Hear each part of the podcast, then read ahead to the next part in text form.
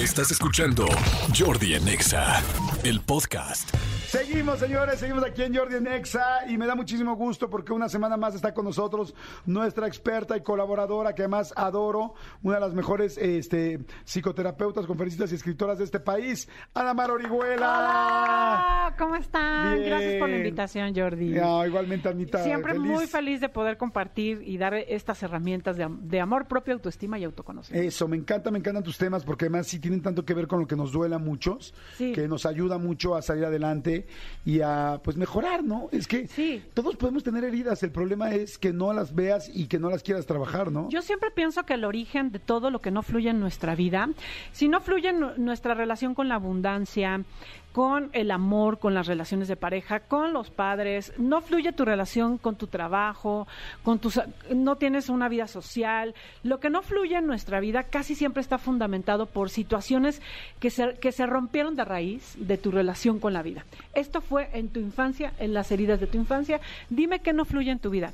No eres feliz con tu pareja, no eres no tienes una buena salud, no tienes una buena relación con tu cuerpo, una relación con tu economía, créeme, muy probablemente en esas en las raíces de esas realidades se quedaron creencias, dolores, eh, creencias de no merecimiento, conceptos de que eso por algo no era bueno, alianzas con los padres, con la madre. Entonces, vale la pena trabajar con nuestras heridas porque es un trabajo de raíz. Sí, completamente de acuerdo. Ahora, me encanta lo que el tema de hoy, la relación con uno mismo. Sí. Parecería que tendría que ser lo, lo primero que deberíamos aprender, Sí. lo más básico, lo más esencial. Sí. Y es al contrario, ¿no? Es al contrario, cuando nosotros somos muy pequeñitos, no nos enseñaron a mirarnos con aceptación. Aprendimos que podemos ser vistos por nuestros padres a través de que si te portas bien, si sacas buenas calificaciones, si eres bien porteado, si eres lo que yo espero. Y entonces aprendimos que lo que somos no está bien, que hay que hacer lo que los demás esperan.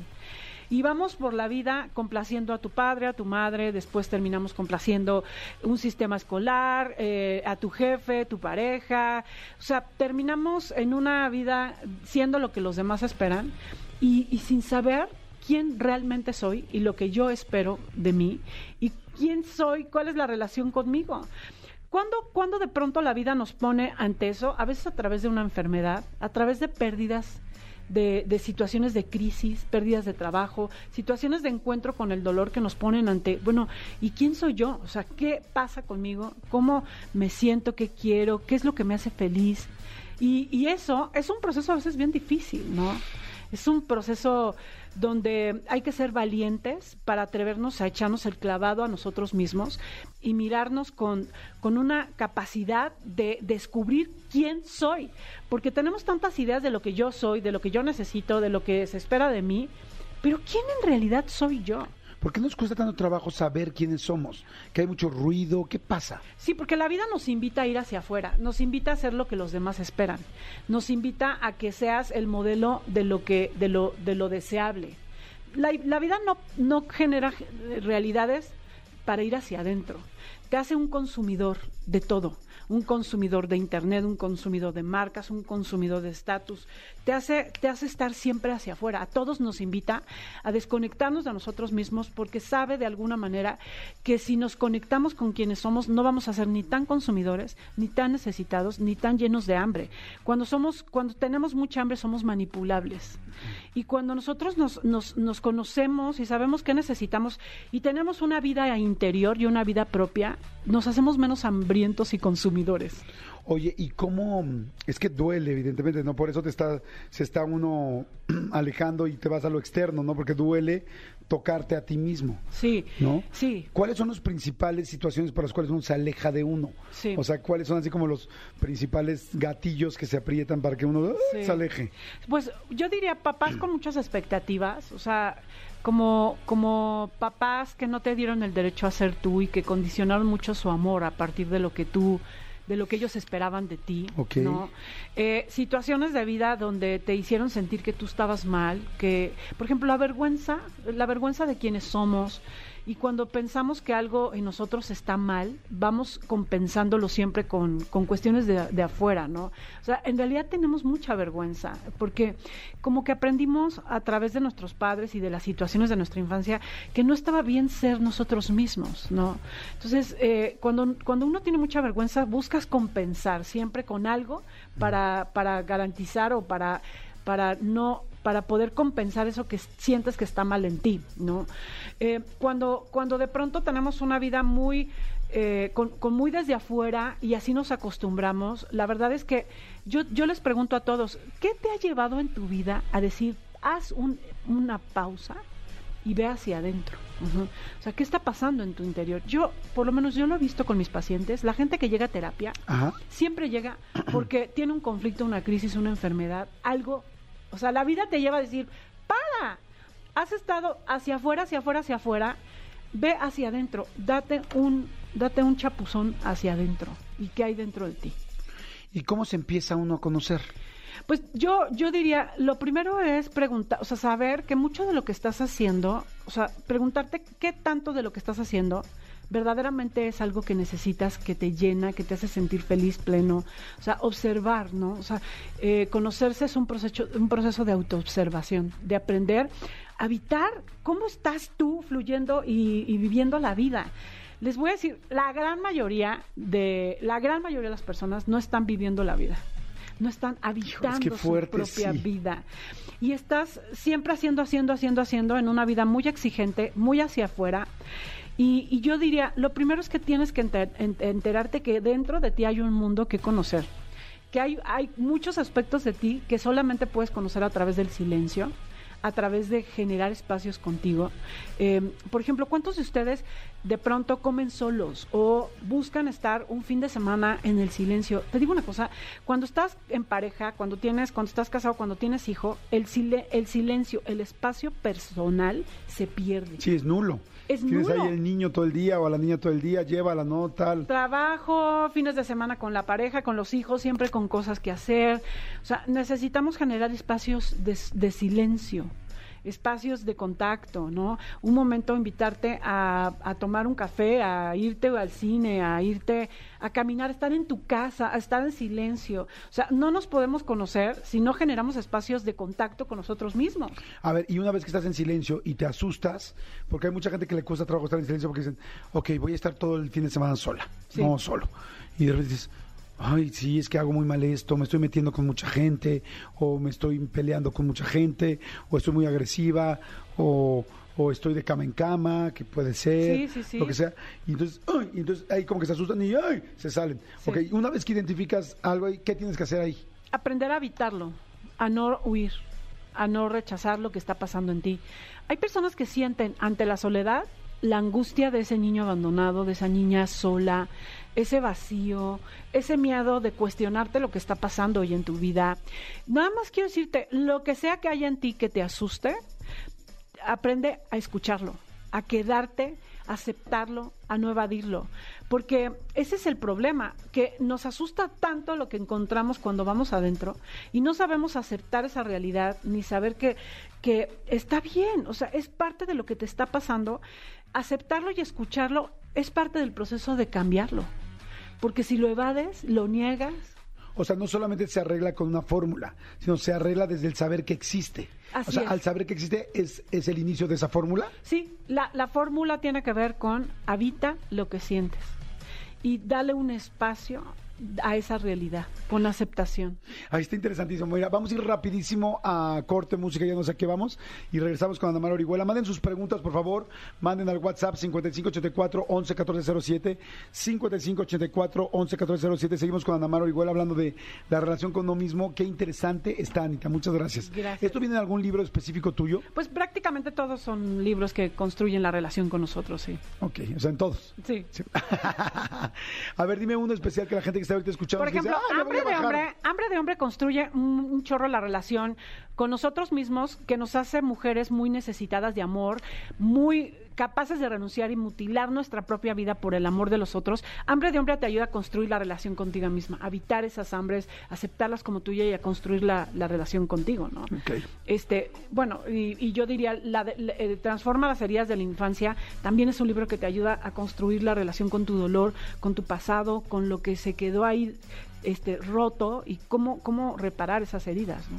Perfecto. Bueno, pues ahí está. Entonces, Hambre de Hombre es una opción de Aguilar. Sí es de Aguilar, ¿verdad? Sí, Jordi en Exa. Seguimos, seguimos con Anamar Orihuela. Está muy interesante la relación con uno mismo. Sí. Decías, bueno, el silencio te hace darte cuenta de lo que te duele. Sí. No tienes que sacarle, tienes que enfrentarlo. Sí. Una vez que lo enfrentas y empiezas a darte cuenta por qué estoy haciendo esto, tal, ya el simple hecho de darte cuenta es un paso para empezarlo a resolver. sí. A ver, pongamos un ejemplo, algo hipotético. Tú sí. sabes muy bien cuáles son las cosas que más le duele a la gente. Sí. Dime un ejemplo y así desde el principio, ok, bueno, ya logré quedarme un fin de semana sola y me sentí así. ¿Qué fue lo que sentí? Te sentiste probablemente ansiosa porque empieza a, empezamos a interpretar el- la soledad como abandono. Las personas que suelen eh, buscarse siempre muchísimas actividades eh, es porque cuando están consigo mismas pueden tocar la vulnerabilidad de esa niña que se siente sola, vacía, que se siente ansiosa porque no tiene nadie a su alrededor. Entonces de pronto podemos tocar tristeza, ansiedad, podemos, podemos sentir que, que- que miedo también, miedo a esa soledad. Pero quiero que sepas que lo que estás sintiendo es la interpretación a la soledad que le diste cuando eras niña. Porque, porque a lo mejor se activa la memoria de esa niña que se sintió así. Hoy, como adulto, como adulta, estar solo nunca va a significar ni vacío, ni soledad, ni tristeza. ¿Por qué? Porque como adulto estás lleno de recursos, ya no eres el niño que estaba en su casa solo esperando a que sus papás o esperando... No, ya no. Entonces necesitamos actualizar la visión del momento. Yo soy una adulta que, puedo, que necesito aprender a dialogar conmigo misma, con mi soledad y abrazar a la mejor a esa niña, a esa memoria de miedo, de, de abandono y decirle, todo está bien. O sea, en realidad no estoy abandonada, yo soy una persona llena de recursos. Porque todos, Jordi, o sea, todos necesitamos enterarnos de que ya no somos niños abandonados, lastimados, sin recursos. Y darte cuenta que el problema ahora lo puedes resolver desde otro punto, con otras herramientas, con Sí. otra persona que cuida a esa niña que está ahí o a ese niño que está ahí. Exacto, convertirte tú en ese madre, en esa padre que puede acompañar esos momentos y ayudarte a darte cuenta que ya no eres esa niña abandonada o que ya no y que la soledad no quiere decir vacío y no quiere decir ausencia y no quiere no, la soledad es un momento de encuentro con nosotros mismos. El silencio es un espacio de autoconocimiento. Eh, necesitamos propiciarlo y si nosotros eh, nos, nos sentimos de pronto como niños abandonados, podemos en ese momento eh, ayudarnos a, a- a saber y a enterarnos de que no somos niños y que eso ya pasó. Ujú. ¿Por qué? Porque, fíjense, o sea, el amor que tú recibes de los demás está en absoluta relación con el amor que tú te das. Ok. Y tú no puedes amar a nadie, Jordi, Claro, si no te amas a ti. si no te amas a ti. Y te digo una cosa, tampoco puedes recibir el amor del que no te sientes digno. Porque si tú, está- si tú te la pasas huyendo de ti mismo, si no te gusta estar contigo, si no te gusta lo que ves dentro, si, si, si te rechazas, ¿cómo vas a sentir que hay quien quieras, quien sí quiere estar contigo, quien sí crea que eres valioso, quien eh, disfrute tu presencia? O sea, eso no va a pasar nunca. Sí, es una bola de nieve.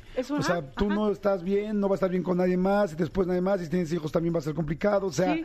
O tienes sea, que arreglarte a ti. tienes que arreglarte a ti, o sea, porque si tú no sabes estar contigo y no te conoces y no te amas, no puedes amar en realidad a nadie. Créeme, no vas a amar a nadie. Vas a ser como que amas, vas a ser como que te relacionas, pero siempre jugando juegos, donde yo tengo que complacerte o tengo que controlarte o tengo que mostrarte que soy perfecto, porque siempre tengo que compensar algo que no que no he visto en mí como valioso verdadero. Yo no me relaciono con esa con ese valor. Entonces voy a hacer cosas para que me quieras y entonces voy a pensar que lo que tú me das es por lo que yo te doy, porque todo parte de mi fracturado amor por mí. Entonces, ¿cómo puedo amarme generando co- contacto conmigo, conociéndome, eh, aprendiéndome a cuidar, a contener mi propia, mi propia vulnerabilidad, los momentos donde me siento poca cosa, no deseado. ¿Cómo le haces eso? Cuando te sientes poca cosa y no deseado, ¿cómo lo mejoras? Pues sabiendo que no es real, o sea, que eso es una memoria vieja, caduca de tu pasado y que la traes porque, porque como la has evadido, no la has habitado. Entonces yo me siento tan poca cosa y entonces me, me doy cuenta. Porque la evado y lo evado. Ajá, porque lo evado ¿Y cómo me podría sentir que, que sí valgo? O sea, sí te entiendo, como dices, eh, empezando a dejarla de evadir. Sí. Pero en qué momento, o sea, no sé qué, por estar solo, o sea, porque yo lo que quiero aquí preguntar es, ¿necesita uno tener una terapia o uno lo puede hacer solo? No, yo creo que puedes, siempre hay que acompañarse de una terapia. Quiero decirles que eso, estamos, justamente ayer fue el Día Internacional de la Salud Mental. De- debemos dejar de pensar que la terapia es para locos, es para gente que tuvo infancias terribles, es para gente que tiene conflictos tremendos, que tiene una depresión inmensa. No, o sea, todos tenemos, necesitamos una buena terapia para aprender a conocernos, Jordi. O sea, yo creo que sí, sí necesitamos ir a terapia. Yo, si tú no has ido a terapia, tienes que ir, Sí. porque ahí vas a encontrarte y te vas a poder mirar en una dimensión que nunca te has visto. Fíjense que ahorita, en el momento en que te estaba viendo, de repente tú ves cuando se me van los ojitos a otro lado, ¿no? Que estoy pensando en otra cosa. Me estaba acordando del primer momento que te conocí. Bueno, no el primero, porque el primero fue en una cena. Pero cuando te conocí en tu consultorio, que llegué con un problema tremendo. Sí. Y estaba pensando, yo dije, qué linda fue de escucharme, tal, porque yo creo que no podía ni respirar de lo rápido que hablaba, de lo ansioso que estaba en ese momento y de lo que había pasado en mi vida. Yo les puedo decir que a mí la terapia ha sido de las cosas que más me han ayudado en toda la vida. Llevo muchos años tomando terapia y el otro día me preguntó mi hija, oye, ¿cuándo vas a dejar de, de tomar terapia? Le dije, espero que nunca, mi amor. Sí. Le dije, porque amo poder platicar con alguien eh, que me enfrenta, que me platica, que no me estaba hablando solo como amiga o como pareja, sino me está hablando como un profesional que sabe y estudió esto. Y le dije, y yo que he tenido una vida, como es, la mía se ha sido muy complicada, pero habrá gente que no la tiene tan complicada, sin embargo, eso no significa que no necesite revisar puntos de su vida. Claro. ¿No? Como dicen, hay, hay familias disfuncionales y las que no saben que lo son. Claro, ¿no? claro. Es que, a ver, todos tenemos dolor. O sea, quien no sepa que, que no tiene dolor es, es muy sospechoso. O sea, todo, por ejemplo, de pronto te sientes no perteneciente, eso es dolor. Te sientes que no, le va- que no vas a dar del, el ancho para tus sueños, eso es dolor. Que sientes que eh, tienes que hacer muchas cosas para que te quieran, eso es dolor. O sea, que no sabes cómo conectar y habitar lo que eres, estar contigo, relacionarte contigo, eso es dolor. O sea, todos necesitamos aprender a descubrir el mensaje de nuestro dolor, porque el dolor es un maestro. Entonces, una terapia te ayuda a ponerte ante eso. O sea, cuando nosotros de plano estamos siempre buscando mucho trabajo para evadir, mucha fiesta para evadir, muchas compras, mucha comida, mucha droga, mucho sexo, todo eso son formas de ¿no? Entonces, yo creo que sí vale la pena construir la relación con nosotros mismos, vale la pena regalarnos espacios donde podamos relacionarnos con lo que nos duele y aprender a darte cuenta que la gran mayoría, que el 95% de todas esas cosas que sientes ya caducaron son parte de, de- de- de manifestaciones y dolores de tu pasado y que hoy Que ya no aplican hoy. y que ya no aplican hoy. Y que sigues manejando tu vida con ese, con ese registro. Sí, porque lo evades, porque lo niegas, porque estás buscando siempre eh, estar en otro lugar menos en ti. Entonces, cuando aprendes a, a di- a- a dialogar, a habitar, a aceptar, también lo puedes transformar. Y entonces de pronto la relación contigo no es una relación de miedo, de- de confrontación, de guerra, de evasión. De pronto empiezas a disfrutar el espacio contigo. Y un día que te enamoras de ti, entiendes lo valioso que eres.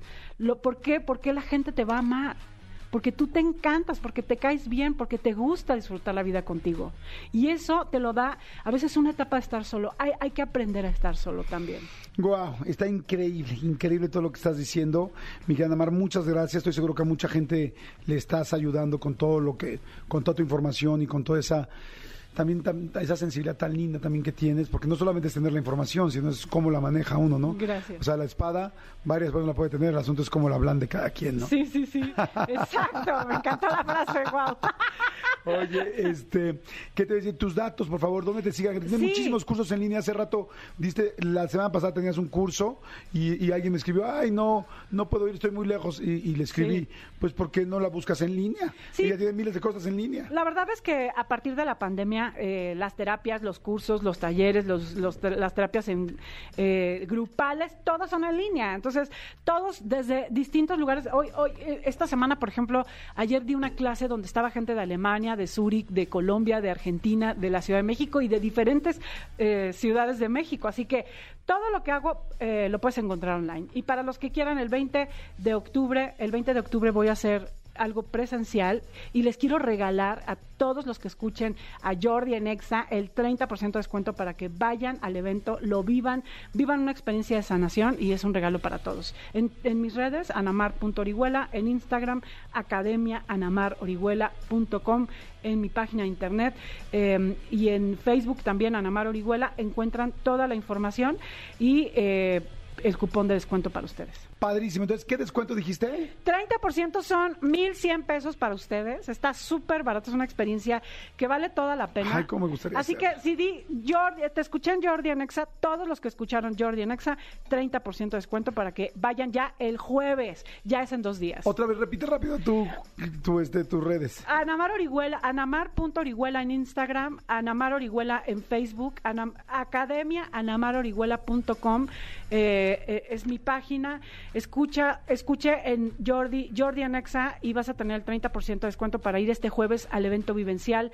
Es una experiencia sanadora con tu niño herido. Vas a salir maternando, paternando con herramientas que te van a ayudar a sostenerlo, a darle una nueva mirada al pasado, una mirada con una relación contigo que sea sanadora. Así que yo, yo te quiero garantizar que va a ser una experiencia de un antes y un después en la relación con tus heridas. Así que yo te espero el jueves. Padrísimo. Gracias. Muchas Gracias, gracias. Jordi. Escúchanos en vivo de lunes a viernes a las 10 de la mañana en XFM 104.9.